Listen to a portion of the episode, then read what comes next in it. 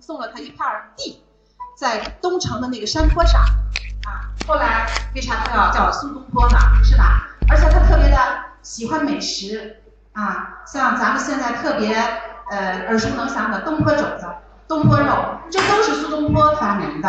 这个人特别的会生活，啊，你看，我们就从这个这首词他写的这个《南歌子》里边，我们就能够体会得到，这是他在这个杭州做知州当官的时候，跟他的同伴去呃十三楼去游赏，然后写下的。哎，过端午过端午节的时候写下的。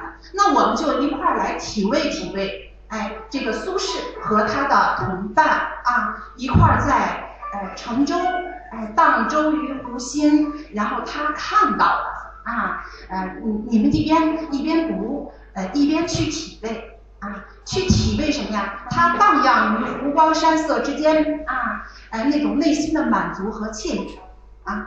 来，咱们一块儿啊，再读啊，再读。待会儿我请这个武国伟给大家读一读，武国伟特别会读啊。来，《南歌子》，来，一二，《南歌子》，山雨歌美脸。哦，这么读，哎，作者苏轼。山雨歌美脸，波涛对远流。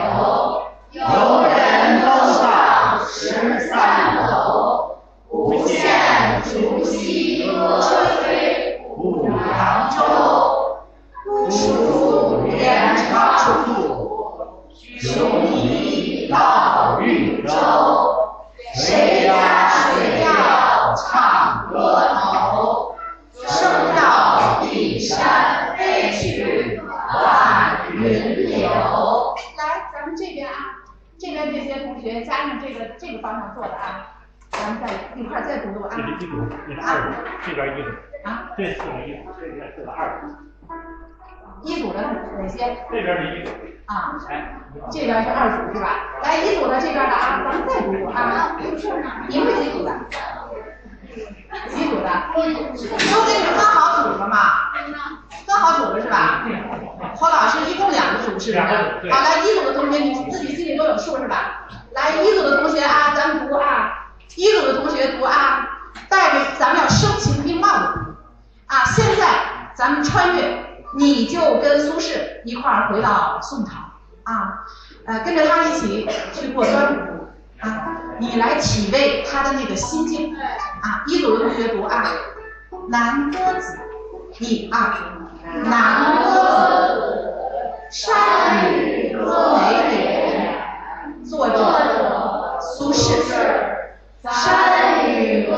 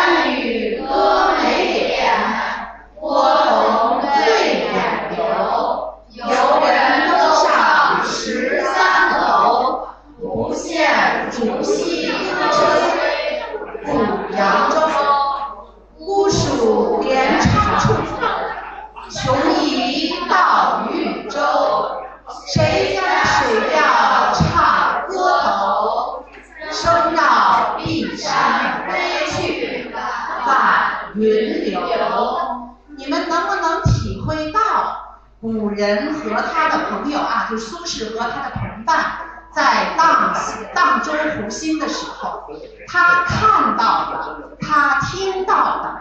你们看啊，山雨歌美脸，把那个这个这个歌女，她的那个眉毛和山一样，都是那种带青色的。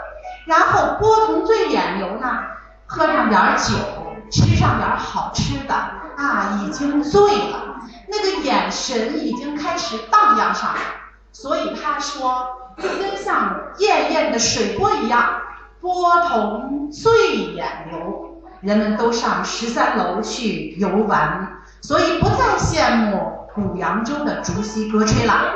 这个时候，他们喝着酒，啊，从这个精美的酒壶里把酒倒在预制的酒杯当中，然后呢，吃着粽子，吃着小点心。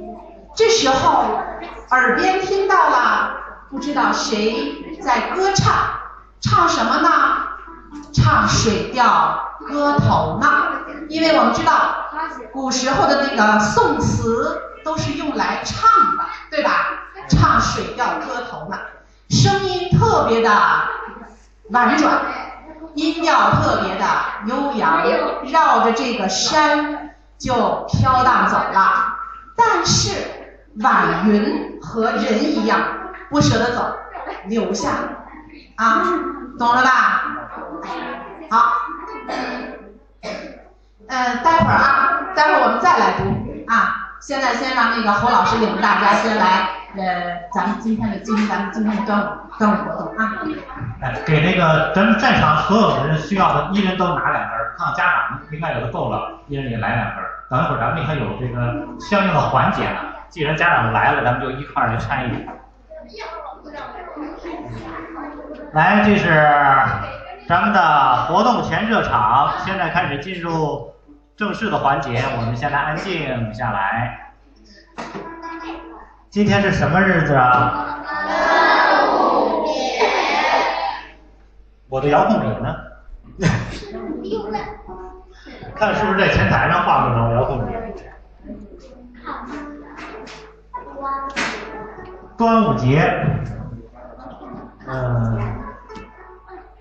遥嗯遥控笔，一个长的黑棍儿。我也不知道放哪儿了。老师说的，那个棍儿。张老师他那个。啊，这儿呢，找到了。嗯。呃，传统的节日端午，端午呢是中国的四大节日之一。呃，我们谁能说出来中国的四大节日都是哪哪四个？最重要的四个传统节日，传统节日，最重要的四个。什么？春节、清明节、清明节、端午节、中秋节，四个最重要的传统节日啊。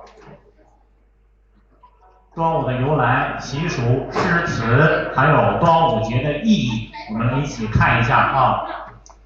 端午节的由来，咱们就不给大家机会来讲了啊，咱们一起来看一下。端，欲学中国文化。先识中国汉字，端有初始的意思，开端的意思。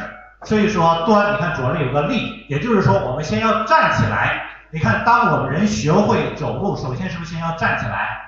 这是开始。所以说有一个立，立字旁，这个是这边呢，就像一个出生的植物。你看上边是不是长了象形文字？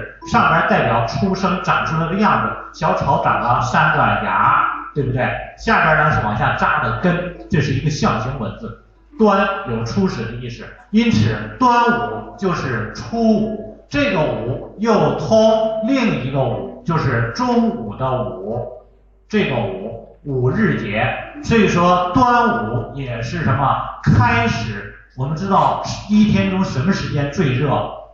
中午。对，所以说这个午就通那个午哦，也就是说开始。阳气最盛的时候，这是端午的这个意思。所以说，按照历法，五月五月份指的是咱们说的这个传统的这个历法啊，中华的历法，五月正好就是这个五月是这个五。所以说，在古老的易经里面，我们都知道古老易经是五千年前伏羲来创造的，在五月份正好进入纯阳卦乾卦。也就是说，所有的是纯阳的，阴低到了极点，所以说这个月正是阳气最盛的时候啊。然后呢，阳气过盛，它就会产生阳毒，任何东西过度了都造成一定的影响。所以说，传统的传统的这个端午节的名称有二十多种叫法，所有这些叫法其实都是一个节日的，就这一个时间点的一个称呼，这一个称呼。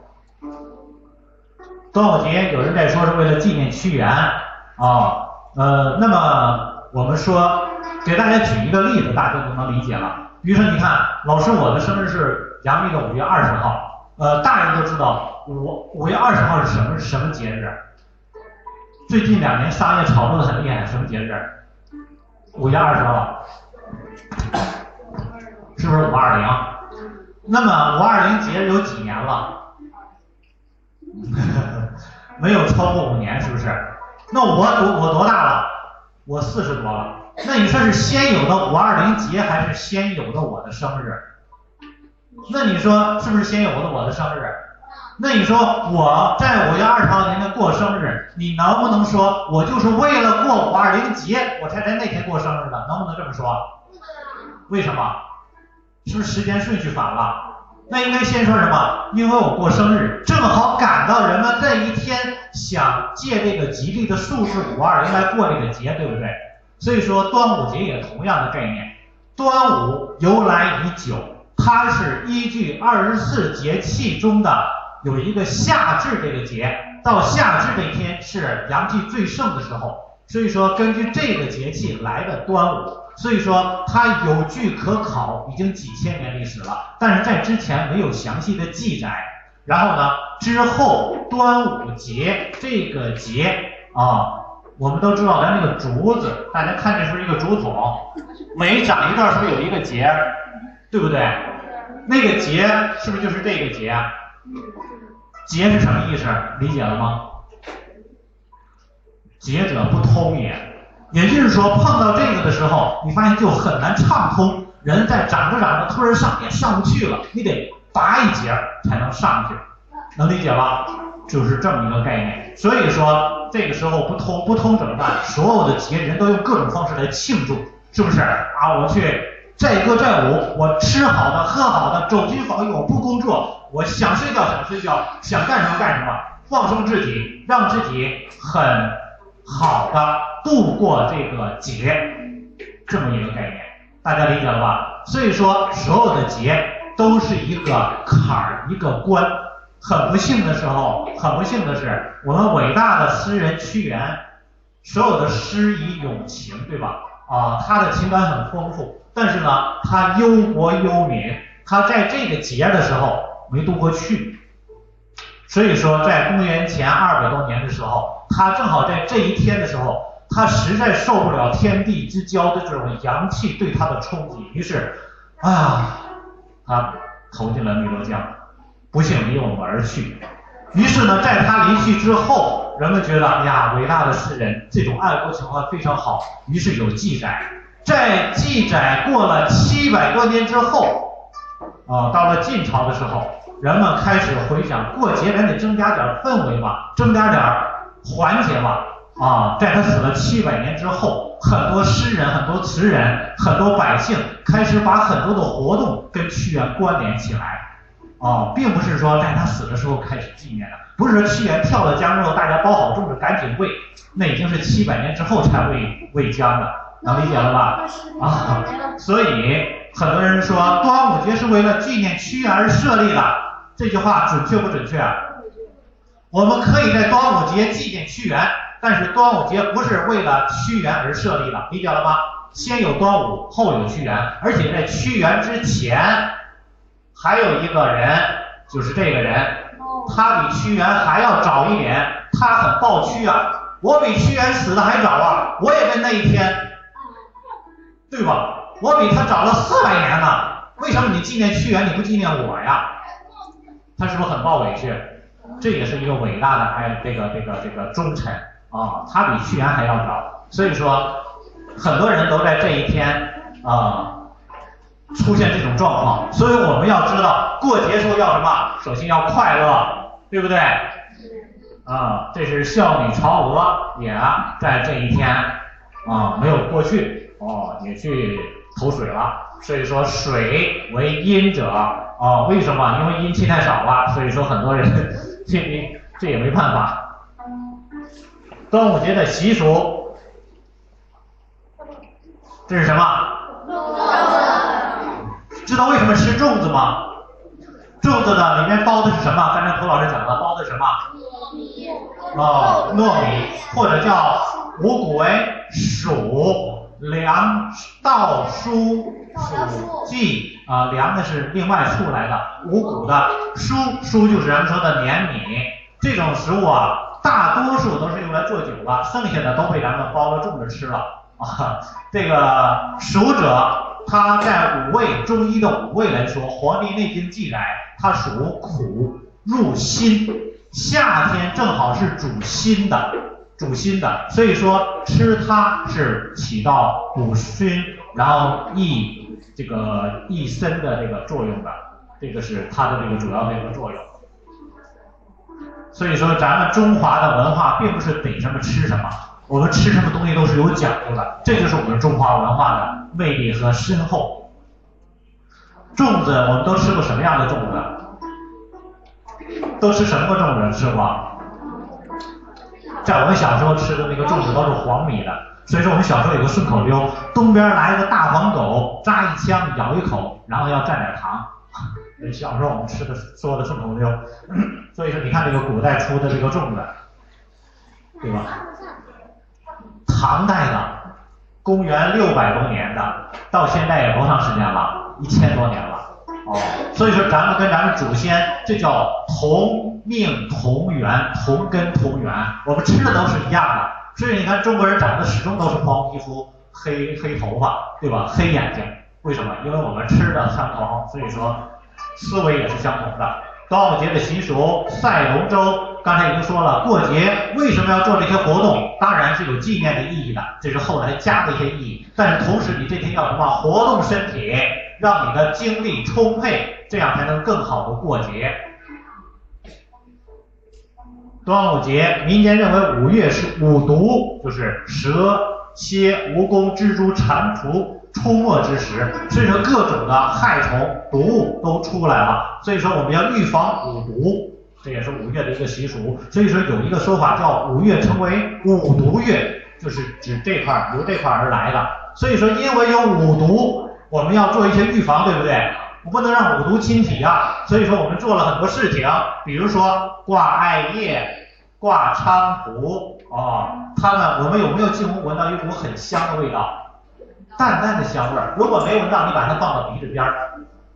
如果还没闻到。那就证明你该去看看鼻炎了，对。所以说清明插柳，端午插艾啊，悬挂艾条，而且所有的艾，你看大家看到这块摆的这个了吗？在古代家里是有个习俗的，其实是把艾扎成人形。这是我们陈老师来，陈老师起立啊，看我们陈老师的杰作，像不像个小人儿？哈哈，像斗士一样，是不是？所以说驱驱邪驱毒啊，这个是艾的一个作用。艾草，艾草还有很深的这个功效。在几千年以前，人就发现艾草它是纯阳性的东西，而且采艾草一定要在正午时分采，因为阳气最盛的时候。而且大家如果以后有机会了解的时候，买艾草一定不要买水生的，要买旱生的，最好是朝阳坡的，因为它是纯阳之物。不要买水里面长的，什么朝那个那个水渠里长的那些都不好，纯阳的东西要买这个，而且它有很强的这个医药作用。在以后了解《黄帝内经》，大家就能了解了。挂艾草、挂菖蒲，这是挂的。来，还有，咱们先说艾草的这个用法，在这个这个，拿起你的艾草来，在端午的时候，我们说，咱们说上节课咱们讲了洗澡，还谁还记得洗澡是什么意思？洗是什么？洗，什么？洗脚。澡呢？洗手。沐浴，沐为洗头，浴为洗身的。所以说，用艾草来洗澡。就用它来少打扫、少洗全身，拿它蘸的水，当然不能一两半啊，大家就象征性的比划比划。为什么让大家比划？大家都记住，拿它洒扫全身，来拿它抽一抽身体，抽到哪儿哪块儿就把病毒驱除了。这个也是中华古老的传统，拿它洒扫全身啊，抖一抖头，头上的毒气没了，扫扫肩，肩不酸不痛，扫扫前胸啊，扫扫后背不酸不麻啊，扫扫腿啊，双腿有力更康健。对，拿它洒扫全身，拿回去之后给你的父母也都洒扫身上啊。然后呢，再一个就是配长命缕。那个宋老师给孩子们来，来咱们几个老师给那个孩子们挨个这个发，我这边讲的大家就给他们发了，发这个长命缕啊，给大家讲一下长命缕的这个习俗。我们很多人可能都戴过是吧？手上戴过，这叫五彩绳。五彩绳跟长命缕是两种概念。什么叫长命铝？就是说一种寓意，在五月初五这天系在手上。啊，你们就进行你们的，给孩子们发，然后让他们给他们每人一段，给他们剪上，让他们系在手上。啊，系在手上，一般都以彩色的绳系在手上。然后呢，不是永远戴着的，系在手上之后不要摘，洗澡、睡觉干什么都不要摘，就在手上系着，一直到端午节之后第一个下雨天，哗，下雨了。阴气下来了，于是把你身上带的这个五彩绳剪断，让它顺水去吧，去吧，你的病毒都走了，走了，知道了吗？所以说等会老师就给你们每个人一节，然后呢系在手上啊，然后在第一个雨天，你别说天上掉了点雨点儿，哎呀，它冲不走啊，能理解吧？得要蓄水能够。开始流动，在地上流动的时候，把它剪断，放到水里让它冲。你别管它冲多远，反正离你而去了。记住了吗？记住没？哦，别说等到明年端午说，你看老师去年我你给我带的还在呢，那不行，对不对？长命缕，嗯，像这种，像这种就是叫五彩绳了，它是长期佩戴的。长命缕是弄完之后剪掉的，所以说有的孩子家长可能给了你那个这个五彩绳，你别把它一块剪了，那个可以长期佩戴。咱们说的这个长命缕是要剪断，顺水流走的。然后喝雄黄酒，这是端午的习俗。雄黄酒也是纯阳之物，自然之物。然后下一个是什么？对来，咱们那个孩子们那块儿给发的，你们其他人来跟着我这块儿啊，就一人给搅一搅一段，然后给他编，对，互相孩子们互相帮忙记也行，都记在手上。嗯，然后咱们来，其他的孩子注意点在这儿啊。儒家孔子整理了四书五经，然后讲了六艺，听过六艺吗？来告诉我，谁知道六艺是什么？六艺是什么？啊？六艺都有什么呀？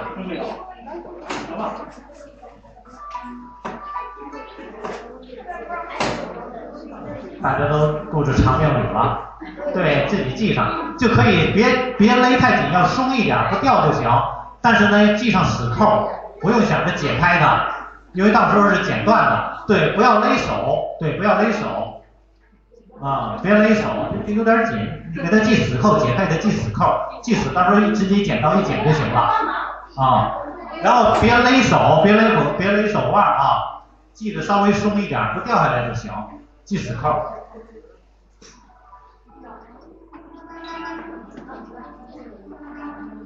六艺，来跟着我一块儿来说礼。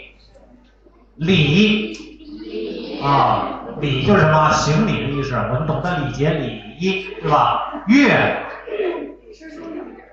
听，打开耳朵，我们有没有听到音乐？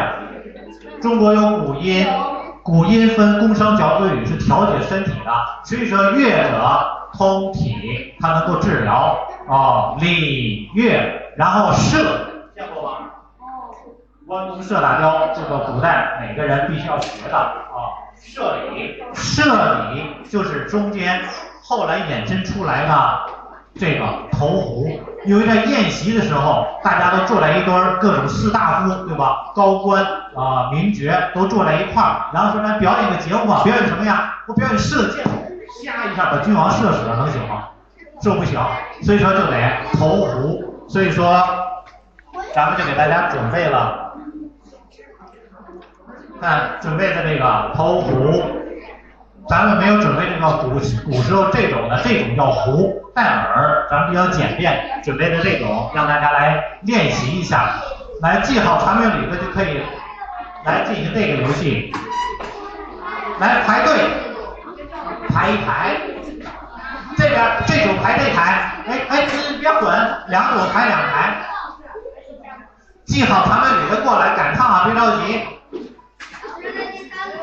这边为头，你们这组这面为头，往那后排，往那后边排，以你为头，来来来来，你俩过来。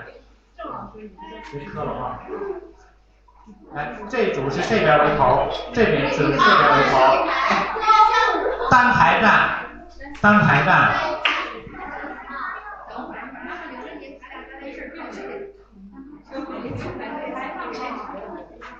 那个啥，陈老师，那个这组是那边的头，让他们往这边排，这组这边的头。啊，从那边，从那边的头，从那边头，这组这边。没事，来往这边，你们往这边走，来走到这儿来。你玩玩，你先把那个先收起来，待会儿先玩这个。来，站这儿，站这儿，以这块为头，对，在这儿为头啊。来，看好，听老师给你讲规矩啊，听老师给你讲规矩。每个人十根儿，这个是练习的练习壶，这个比较大一些，容易投一些。然后离在两格的距离，脚在线这个位置，不要超过这个线，然后往这个里边来投。这一组从这边投，你们这一组从这边来投，然后呢，老师跟着来计数，每个人十根儿，老师来跟着计数。当你投完了，投完了之后，把投的那个捡回来给老师，明白了吧？投的外面那个捡回来交给老师。你们这也是，谁投完了之后，然后把投的那个捡回，然后留到下一个投，明白了吧？然后呢，每个人十根，听清规矩啊。听听规矩，投进四根的，投进四根的晋级，用这个咱们进决赛。然后投这个，每个人四根，投进两根的会有奖品呢。投进两个就会有奖品了，难度是增加的，理解了吗？啊，理解了，来，咱们开始，听规矩啊，其他人不要出声音。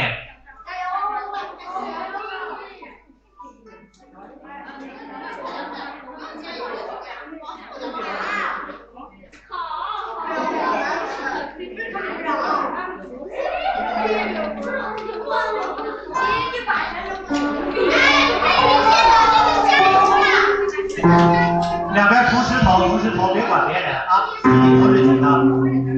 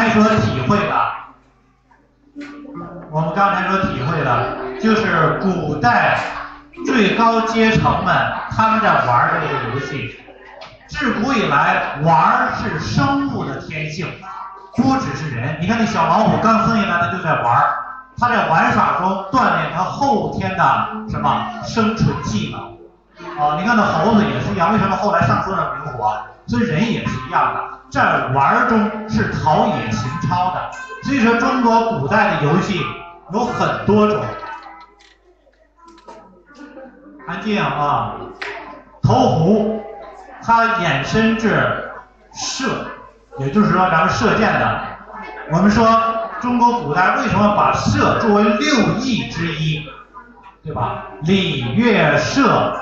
御书数，御就是说驾驭，你看驾马车的，对吧？孔子就说，哦，我最擅长驾马车了，啊，当然他是有点自谦啊。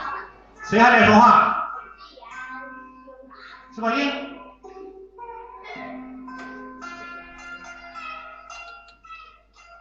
六艺衍生过来之后，所有的生活的方方面面都是植根起源于六艺的。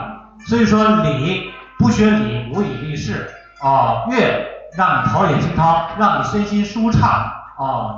射就是说让你锻炼自己的心性。告诉我，射箭能不能射中取决于谁？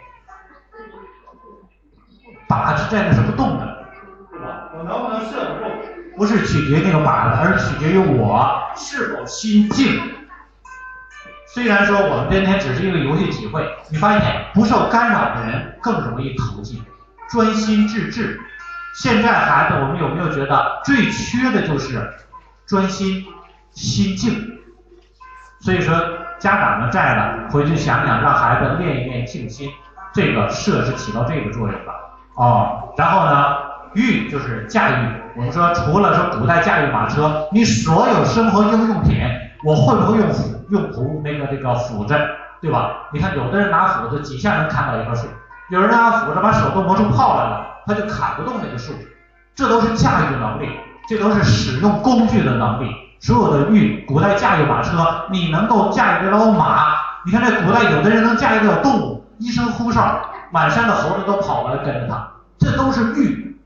哦，在现代人来说就是领导能力。你看你一张嘴，所有人都听你的，这也叫御。哦，书就是书法，你能够掌握得了自己的知识的这些东西，能够写出来、展示出来。数就是计算啊，盖栋楼我知道有多少东西。所以到现在为止，这些都是不过时的，这些都是在现在有应用的。来，刚才晋级的孩子们，到前面来，排成一队，在这边来。来，再到到这里来，往这往前迈，往前走，往前迈，一二一二一，一二一二一，好，到这儿，来来转过来，对，跟着来到这儿，来，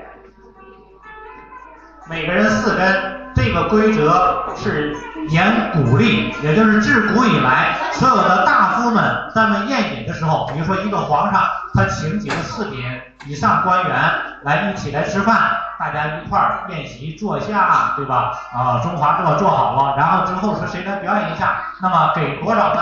一人只给四根，这是自古以来就是这个规矩，一人只给四根，然后看你能不能中两根拿到礼品。啊，来，哎呀呀！首开奇门，连中两元。奖品，等会儿一块儿领。来，先站站在这边，站在这边啊。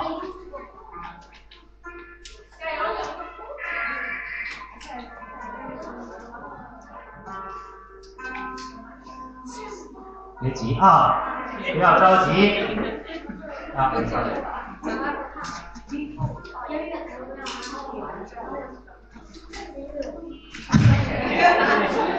要着急，不要着急。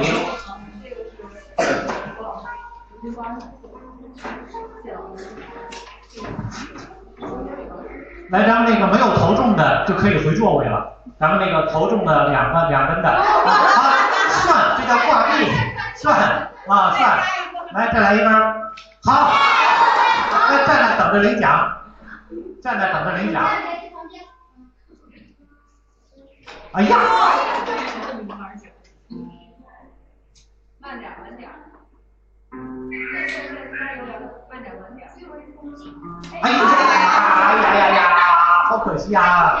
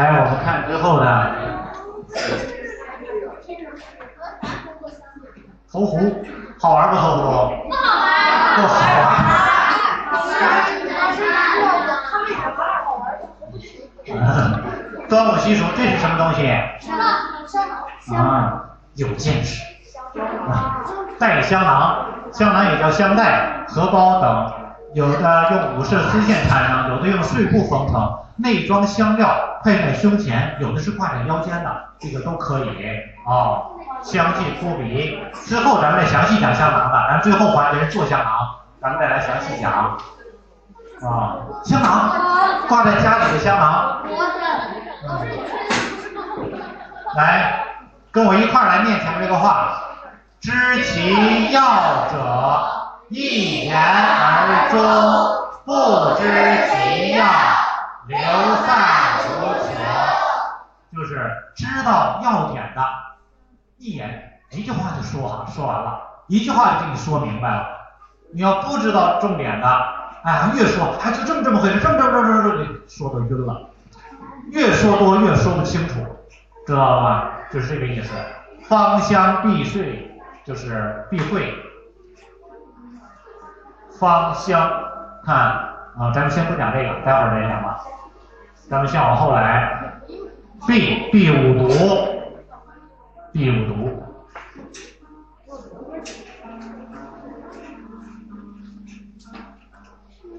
驱赶芳香，来驱赶这个一些这些东西。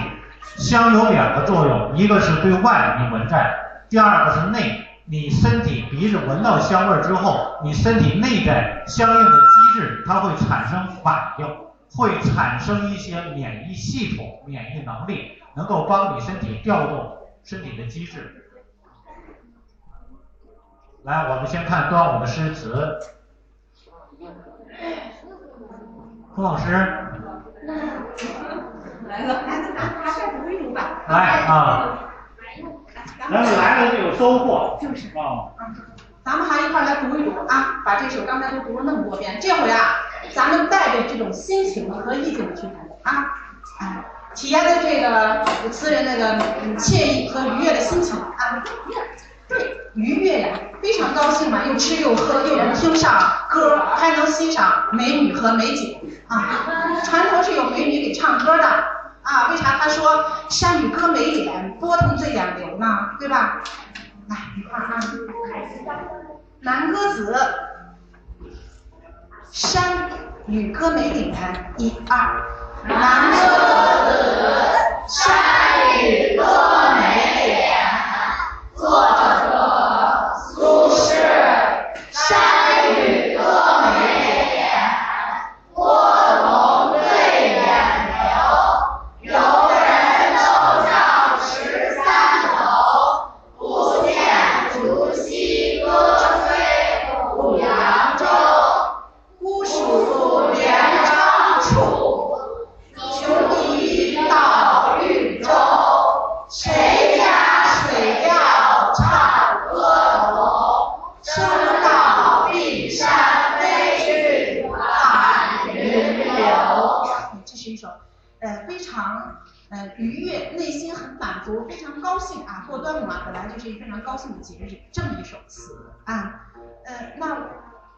下一个。下一个啊，嗯啊，我们再来一首，这首是文天祥的。哎，这首这首诗和刚才那个就不一样了。文天祥是一个爱国诗人，是民族英雄。呃，那谁来？你给我们背一背。我一说文天祥，贺一轩，过林明阳，来起来给给读背一背来。来来来，再读起来。嗯，还特会，忘了。没关系，我一日生活咱们一块过林明阳，辛苦遭逢起一经，山河理落四周星，破碎破碎风飘去，身世无痕雨打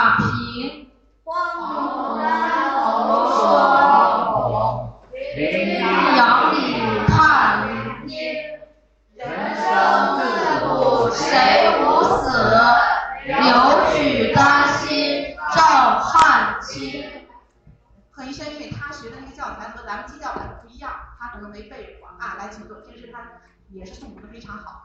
那呃，文天祥和苏轼这个时候就不一样了啊。文天祥他是一个爱国诗人、民族英雄，他也写过这么一首，就是在端午节的时候写过。那我们在读这个的时候，你和刚才那个就是不一样的情感了啊。呃呃，我们那那什么那个端午那个哎，端午集市，跟着我一块儿啊。端午集市，一二。端午即事，作者文天祥。五月五日午，赠我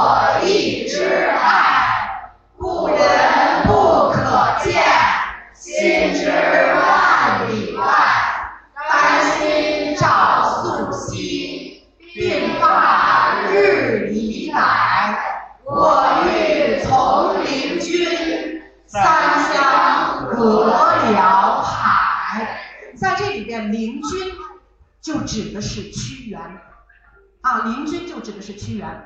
文天文天祥他写这首他什么呀？其实呃，文天祥他和屈原他们有相似之处，他们都属于爱国诗人。都是在国难当头为国而奔波，最后啊，不管是以什么种方式吧，啊，屈原是投江，那文天祥是被最后被杀了啊，呃。呃，怎么说呢？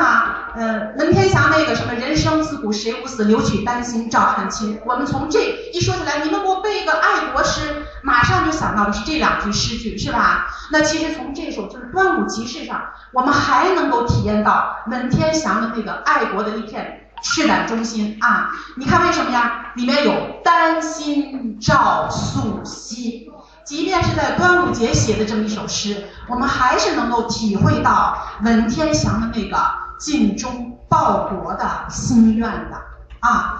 刚才那个侯老师在我们讲端午由来的时候，其实就是说，刚才侯老师也说，就是说端午其实我们最开始都认为是跟屈原有关的，是吧？哎，原来不是，原来端午已经很早了，而且还有什么跟伍子胥有关？刚才看的是吧？还有跟什么那个孝女有关，是不是？但是为什么？因为屈原而过端午被流传了下来。为什么？为什么呀？为什么呀？其实从就是因为屈原还有文天祥，他们本身就代表了咱们中国古代那个士大夫他们那一类的人。为什么呀？他们有高洁的情操，有什么呀？有坚贞，就有这种舍身取义的气节，有傲人的风骨，他们肩上有担当，是吧？他们就是咱们中华民族精神的一种财富，一种象征。所以最后这个屈原为了纪念屈原而过端午，成了一种最久、最广的一种流传。是不是这么回事儿？对。哎，所以我们这回再读这个文天祥的《端午集市》，你和读刚才那个苏轼写的那个宋词，你的心情就又不一样了啊！文天祥当时他本本来就是一个文官啊，当那个蒙古军哎侵略他的祖国的时候，他散尽自己的家资，哎，组织这个一些义士起来抗呃抗击这个蒙古军，哎，抗元啊，所以最后他又被那个就是被杀。把他称之为民族英雄、爱国诗人。那我们在读这一首的时候，你的心情是不是就又不一样啦？哎，这回我让贺云轩来给读这一首诗，你们来跟着他一块儿读啊！来，贺云轩，跟着他一块儿读啊！端午集市，作者文天祥。一二。端午集市，作者文天祥。五月五日午，赠我一枝艾，故人不可见，心知万里外。丹心照素昔，鬓发日已改。我欲从，三湘隔辽海来胡姐来你来点你来点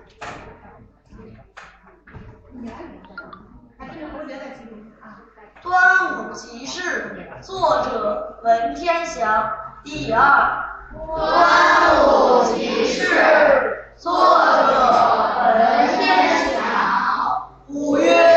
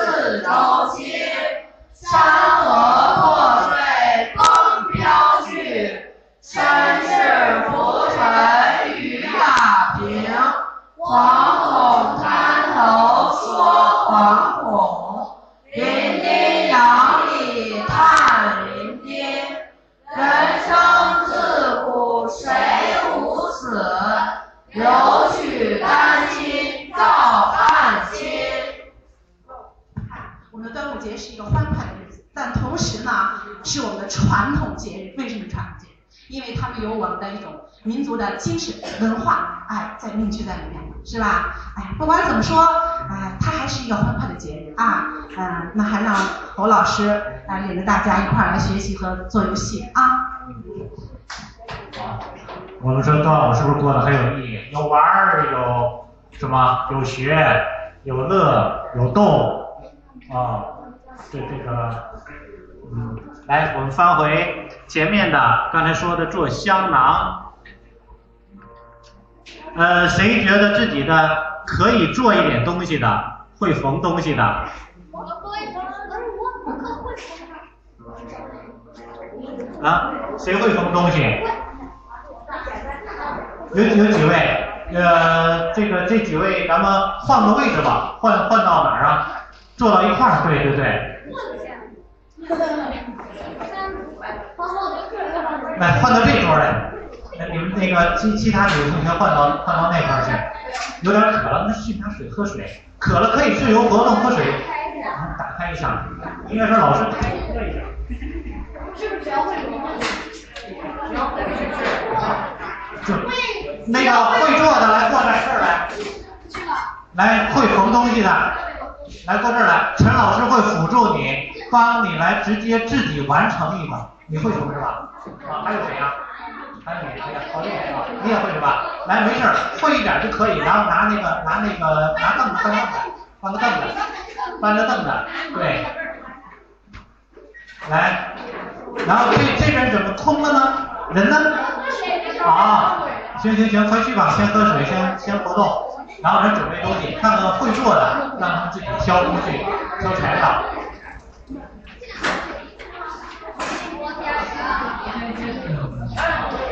刚才啊，刚才这个何老师在说苏轼的时候，我特有共鸣。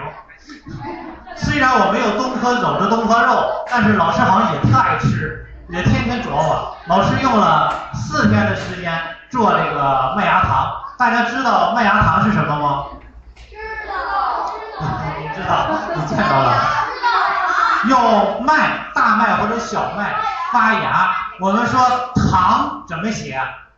一一个米一个糖带啊，一个唐代的糖，对吧？所以说最早糖就是从米转化来的，后来开始从菜，从菜类转化，后来开始有甜菜引入中华，再后来有甘蔗引入中国，开始从菜、从水果这些里面来去制糖。然后呢，最早的麦芽糖没有现在的白糖这么甜，它大概是现在白糖的十分之一的糖度。老师就发芽，然后做了，用了三天的时间发芽，然后用了一天时间泡粽子，泡那个糯米，然后发酵四五个小时之后发酵出的麦芽糖，最后做出来？的，嗯，不是很成功的龙须糖，给大家带过来让大家尝一尝。来，咱们那个安排好他们这个桌，然后你们先看自己的东西，然后那个这个，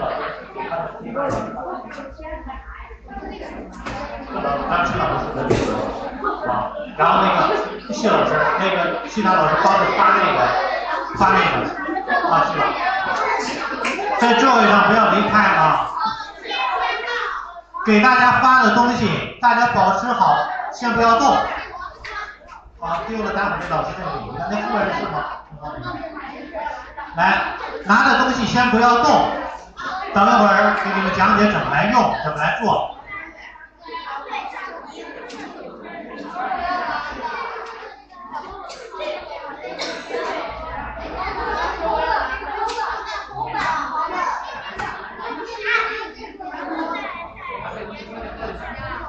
不会做的，咱们就给个现成的，直接装箱。来，都拿到东西，安静啊！拿到东西先别坐，咱们先看前面说明啊。讲的先别坐，来，拿到东西先别做。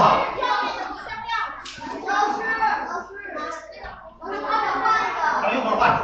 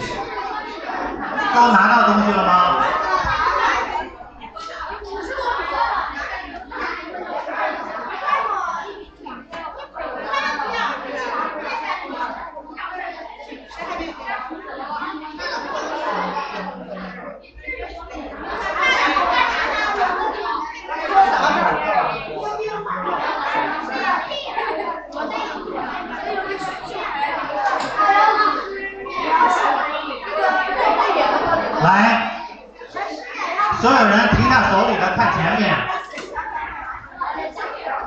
所有人停下手里的看前面，看前面。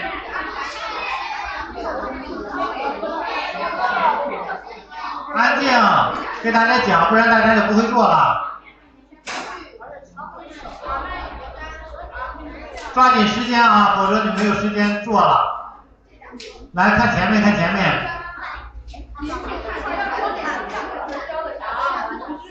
来看着前面，还需要重复几遍。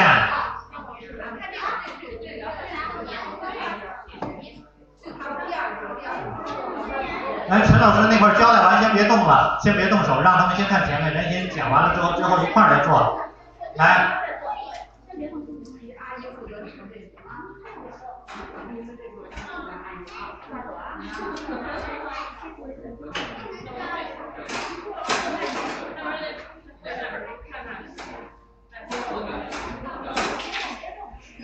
安静下来，看着前面。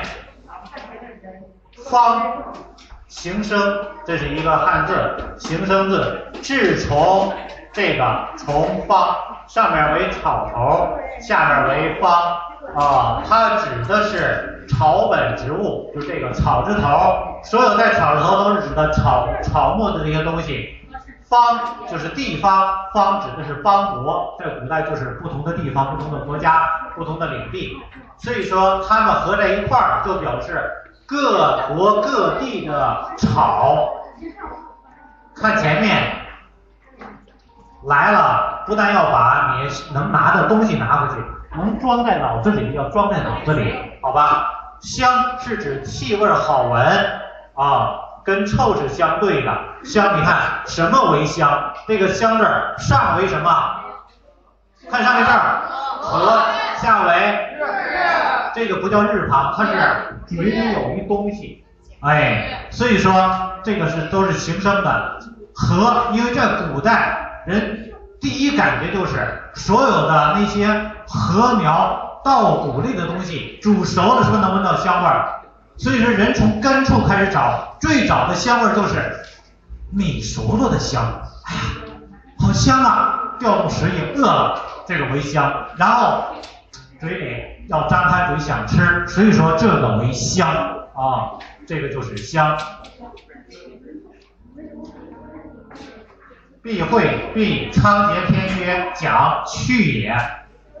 仓颉篇里面说什么叫避？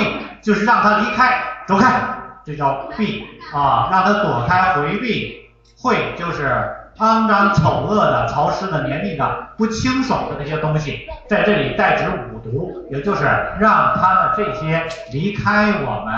带着香囊就是让他们不靠近我们，这个意思。避讳。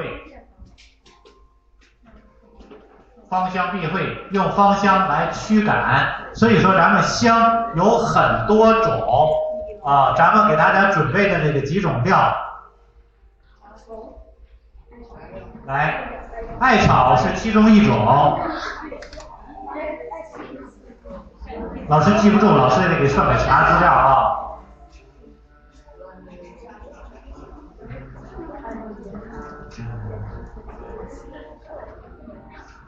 你看看这些这个，这个是，那这个睡的，这个是八味中草药。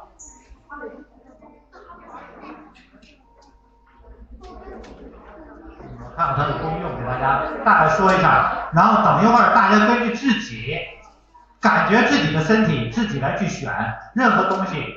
中国中医讲的什么药食同源，中草药这是纯天然的药材。清心明目、和颜悦色、润泽肌肤，对保健功用有很大的作用。咱每一个人的香囊里装两种，一种是这些的一种，拿一袋；另外一种就是咱们会给大家准备那个艾草，因为艾草就是在这个时节有很好的驱虫作用的。所以说，咱们两种混合放在你的香囊里，在这个选其中一种，这个是这个的作用。这个，这个为丁香，啊不是，这个是这个，这这这这个瞎说的，这叫什么来着？这这叫啥来着？薰衣草。啊对，薰衣草。薰衣草，呃，我看你够用了，是吧？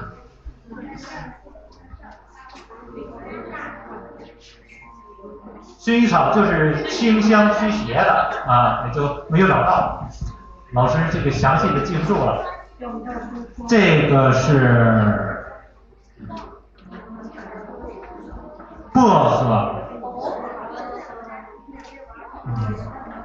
促进血液循环，发汗，可以用于解暑解热、消炎镇痛、止痒解毒、疏散风热，这个是这个的作用。大家记着自己想要什么，到时候啊。还有一种，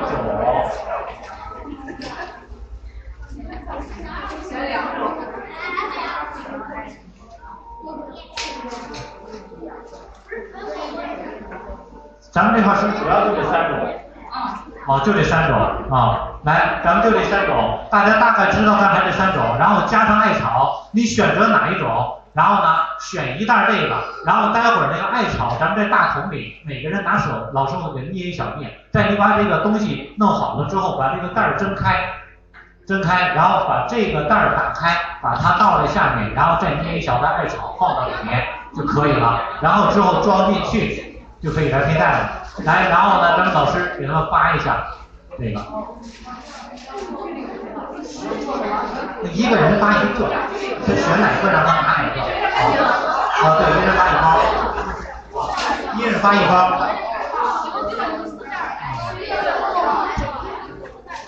睡沫沫的是八味中草药，大叶的是那个薄荷的，碎沫沫的，碎沫沫的是八味中草药。对，然后啊对，嗯，紫的是丁香，剩下的那个是，这是丁香。啊，呃呃不是，这是薰衣草，这是薰衣草啊。